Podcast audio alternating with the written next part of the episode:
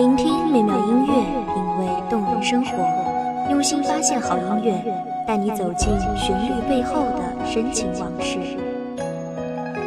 一米阳光音乐台，一米阳光音乐台，你我耳边的音乐驿站，情感的避风港。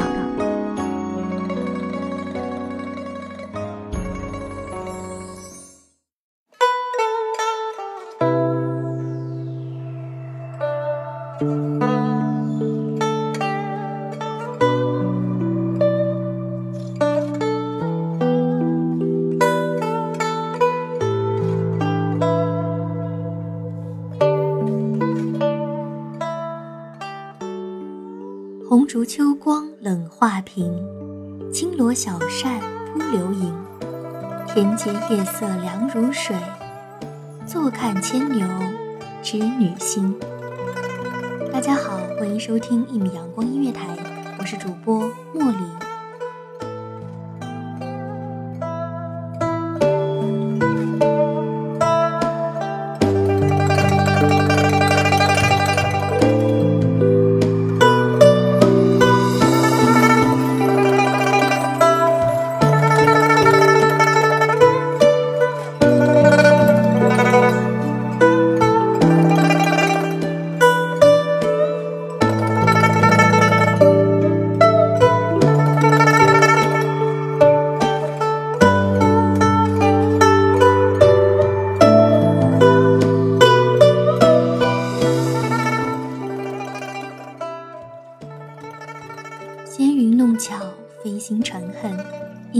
迢迢暗度。金风玉露一相逢，便胜却人间无数。柔情似水，佳期如梦，忍顾鹊桥归路。两情若是久长时，又岂在朝朝暮暮？迢迢牵牛星，皎皎河汉女。纤纤擢素手，札札弄机杼。终日不成章，泣涕零如雨。河汉清且浅，相去复几许？盈盈一水间，脉脉不得语。七夕，七夕节又名乞巧节，乞巧节或七节诞，发源于中国。是华人地区以及东亚各国的传统节日。该节日来自于牛郎与织女的传说，在农历七月初七庆祝。因为此日活动的主要参与者是少女，而节日活动的内容又是以乞巧为主，所以人们称这天为乞巧节或少女节、女儿节。或以其酒，不任其浆。涓涓佩碎，不任其长；为天有汉，见亦有光。交比织女，终日七香。虽则七香，不成服章。逆比牵牛，不任服香。东有启明，西有长庚，有救天地，在师之行。《史记·天官书》和《汉书·天文志》中。也都有牵牛织女双星的记载。晋代宗怀的《荆楚岁时记》里说，织女是天帝的外孙女，七月七日与牵牛在银河相会，已经为这个爱情故事勾勒出一个鲜明的轮廓。其实，七巧节并不是纪念牛郎织女的爱情，而是纪念织女这个人。织女，民间又称七姐，乞巧节是女子的节日。织女被视为纺织女神，凡间女子便在七月初七晚上向她祈求智慧和巧艺，也免不了求赐美满姻缘。乞巧的方式各年代地方皆有不同，最有名的是穿针乞巧，即谁穿针引线快，谁就得巧。慢的称疏巧，疏巧者要将准备好的礼物送给得巧者。蛛丝乞巧则是把小蜘蛛放在盒子中，以其织网疏密为得巧多少。明清时代流行的头针验巧，是指在水盆中放入缝衣针，以盆底针影形状判断是否得巧。除此之外，还有众生求子、喂牛庆生、晒书晒衣、拜织女、拜魁星、吃巧果、染指甲、妇女洗发等习俗。后来，这个乞巧节还被传到东南亚以及日本和韩国。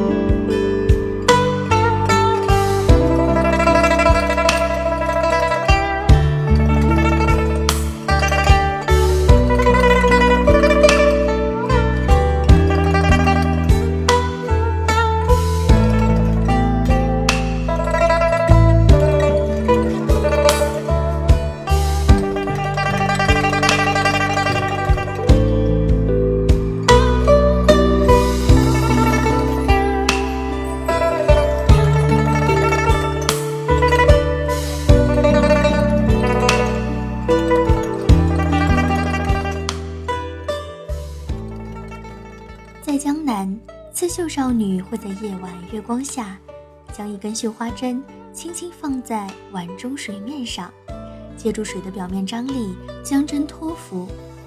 在月光照射下，针周围会出现水波纹，哪一个波纹最复杂，就会绣出最好的作品。有时针上穿有红丝，也是向七仙女乞巧。唐代诗人林杰的诗《乞巧》说。七夕今宵看碧霄，牛郎织女渡河桥。家家乞巧望秋月，穿尽红丝几万条。在广东，人们六月便开始准备，把稻谷、麦粒、绿豆等浸在瓷碗里，等待发芽。临近七夕，便扎糊起一座鹊桥，还会制作各种精美的手工艺品。七夕之夜，人们在厅堂中摆放八仙桌，摆上各种精彩纷呈的花果制品和女工巧物。在闽南，当地人把织女称为亲娘妈，是保护孩子平安的神。闽南的习俗在七夕这天吃石榴和使君子煮蛋肉，以及红糖糯米饭，以驱虫防瘟疫。现在的香港仍然有不少家庭保留过往的传统习俗，于七姐诞当日到纸扎店购买七姐衣，于当晚用来祭拜七姐。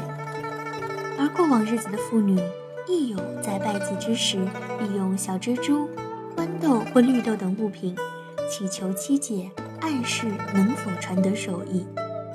在平洲及西贡，分别有两间七姐庙。平洲的七姐庙名为仙子庙，每年七月初六仍有不少善信前往拜七姐。七月七也是七娘妈的诞辰，七娘妈是儿童的保护神，床母是幼儿的保护神。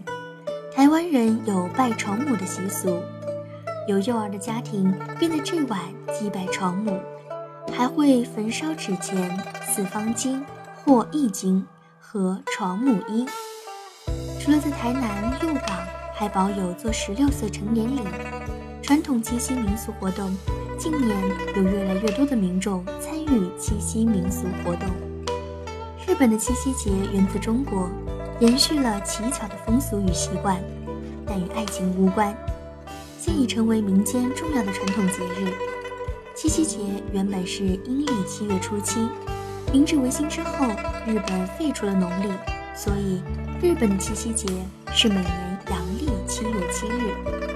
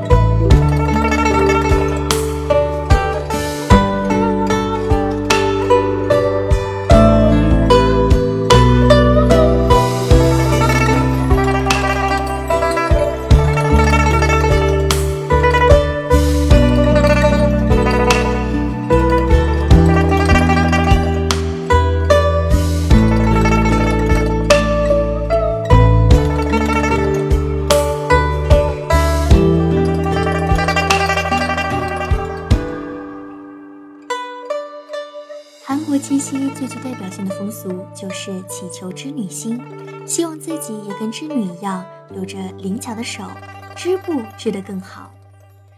当天早晨，妇女们把香瓜、黄瓜等瓜果放在桌子上磕头祈求，让女人们织布的手艺越来越好。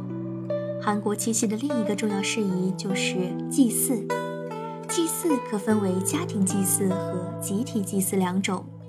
韩国女性要在祭台放上干净的井水，牛郎织女不再成为祭祀对象，他们主要是为了祈求亲朋好友的平安。有些地方则举行祈求丰收的田祭。越南华人拜祭七夕所用的贡品以中国南方地区习俗为主，主要有菱角、旗子饼、金钱饼、花生等，还有河秧和一个七节盘。这两种与牛郎织女传说息息相关的贡品，参与活动的年轻人还把自己对爱情的期望写在一张纸条上，拜祭时许愿，希望自己将来有个幸福的家庭。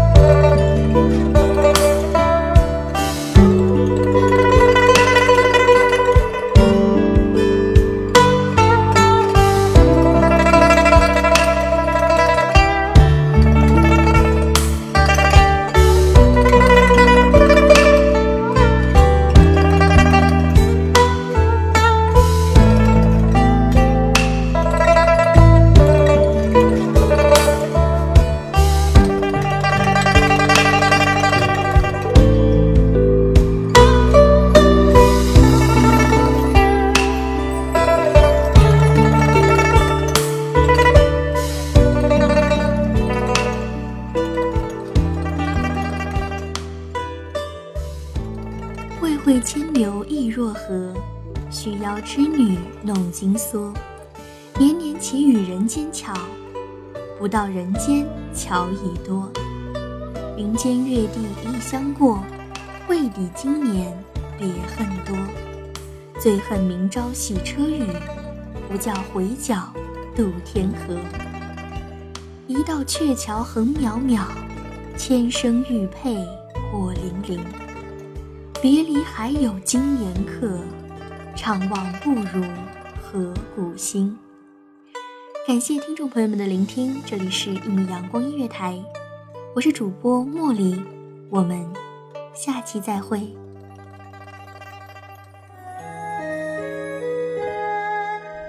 守候只为那一米的阳光，穿行与你相约在梦之彼岸。